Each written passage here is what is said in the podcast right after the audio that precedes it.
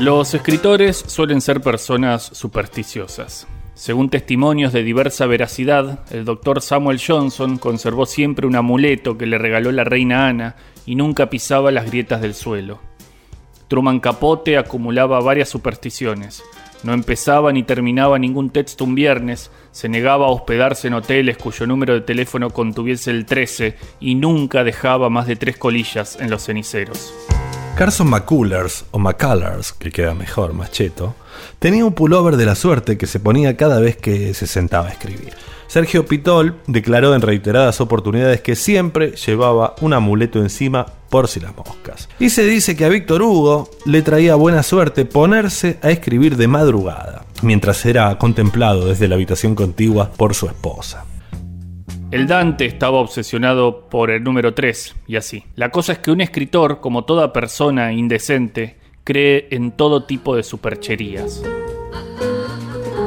Pero nunca nadie llegó a ser tan supersticioso en el mundillo literario como quienes compartieron tiempo y espacio con el famoso novelista Arturo Pedrelli. ¡Eh! ¿Qué pasó? Su apellido, como un estigma, ya auguraba hechos catastróficos. Por eso, aunque en este programa no creemos en esas cosas, solo a modo de precaución intentaremos no nombrar demasiadas veces al mencionado escritor. No entiendo, ¿a quién no querés nombrar? ¿A Pedrelli? Sí, a Piedrelli. Ah, ya, ya, quedó entendido. Arturo P., como lo llamaremos desde ahora, fue autor de una vasta y reconocida obra que abarcó el ensayo, el cuento, la poesía, pero sobre todo la novela. Obras como Más piedra que las gallutas, Rompí un espejo y te cagué la vida, o Doy en adopción estos gatitos negros, fueron bien recibidos por el público y por la crítica. Sin embargo, su fama de Jetta empezó a extenderse sin límites. Se dijo que un colega que se puso su campera por error fue atropellado por un colectivo de la línea 152 en plena Plaza Italia. Otra gente aseguró haber visto morir repentinamente a personas a las que había firmado un ejemplar en la feria del libro. Según los testimonios, eran muertes horribles. Cabezas que explotaban de golpe, pianos que caían y que aplastaban a la víctima, abducción extraterrestre con acceso anal y posterior infarto, y muchas otras. Pero nadie, nadie la pasó tan mal por culpa de Arturo P. que América, su única y pobre esposa. Si bien América y Arturo se amaban, la mala vibra que desprendía él hizo que la pareja tuviera un final trágico. Durante años, América de Pedrelli... No digas el apellido. Perdón, perdón, me olvidé. Como les decía, durante años América de P se mantuvo en silencio, estaba demasiado avergonzada como para hablar en público, pero hoy, acá, en exclusiva, en Si una noche de invierno un viajero, la tenemos en nuestros estudios. Buenas noches, América, ¿cómo estás? Bien, querido, muy bien. Bien. O sea, digamos bien. Decinos, América, ¿cómo era vivir con Arturo? Ni me lo nombres a ese mofa hijo de su putísima madre. Está bien, no lo nombramos, pero contanos, él, ¿cómo era? Era un sorete que te cagaba la vida. Vos ibas con él en el tren y la formación se frenaba en la mitad de camino. Te comprabas un saquito y te lo meaba el perro. Un día me gané el PRODE y me afanaron apenas salí de cobrar el premio. Terrible, terrible lo que contás, América. Y decime una cosa más. ¿Cuándo te diste cuenta de que él era como medio piedra? Al principio no se notaba. Eran tragedias menores las que sucedían. Mira, una vuelta me vino la menstruación tres veces. Tres veces en un mes, por ejemplo. Pero no até cabos. No me di cuenta de que era culpa de él. Después todo empezó a tener sentido. ¿Entendés? ¿Qué? ¿Qué pasó? Y bueno, Arturo empezó a vender muchos libros.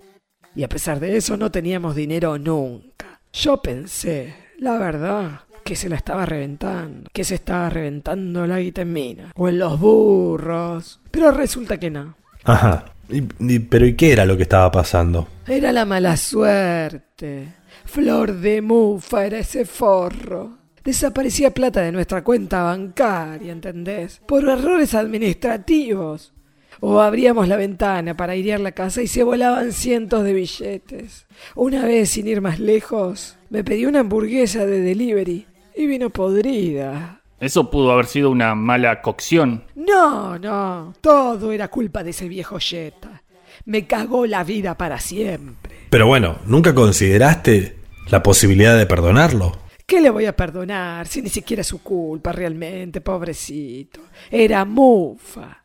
Era mufa. ¿Qué vas a hacer ante eso? O sea que desde que lo dejaste no supiste nada más de él. Lo único que supe, que una vez fue a ver a la selección en un partido contra Isla Feroe y nuestro equipo perdió 18 a 0, ¿entendés? Sí, fue tremendo, una desgracia. Encima, si mal no me acuerdo, murió el lateral derecho queriendo cabecear un córner. Pero te pensás que fue casualidad. No, querido, no. Fue por ese mufa de mierda. Te pido, América, que trates de tranquilizarte un poco porque hoy teníamos una sorpresa para vos. ¿Qué sorpresa? No, no me gustan las sorpresas. A nosotros y a la producción se nos ocurrió que un reencuentro podía saldar viejos resquemores, América. ¿Cómo reencuentro? No, no. No, no, no. Sí. No, por favor. No, tranquila, América, no va a pasar nada. Tranquila. Se les va a cagar la transmisión, por favor. En serio les digo. Con estas cosas no se jode. No te preocupes, estamos todos con nuestra estampita de Pugliese y tocándonos el huevo izquierdo. Bueno, te recomendamos eh, que vos hagas lo mismo con tu pecho del mismo lado, del izquierdo, me parece. No, no, en serio. Déjense de joder. En serio se los digo. Damas y caballeros, hace su ingreso a este estudio Arturo Piedrelli. No, no, no, no, no, no. ¡Ah! ¡Un reflector me cortó la pierna! ¡Ah, la concha de la lora entró un castor y me mordió el pito! Les dije, manga de pelotudos. Escupió el pito por la ventana y, y lo pisó un camión.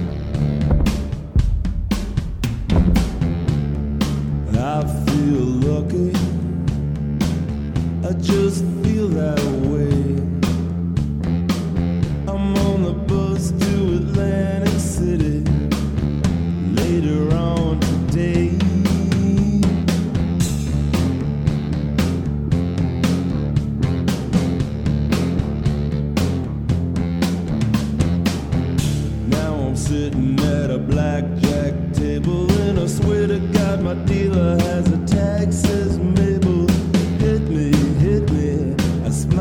me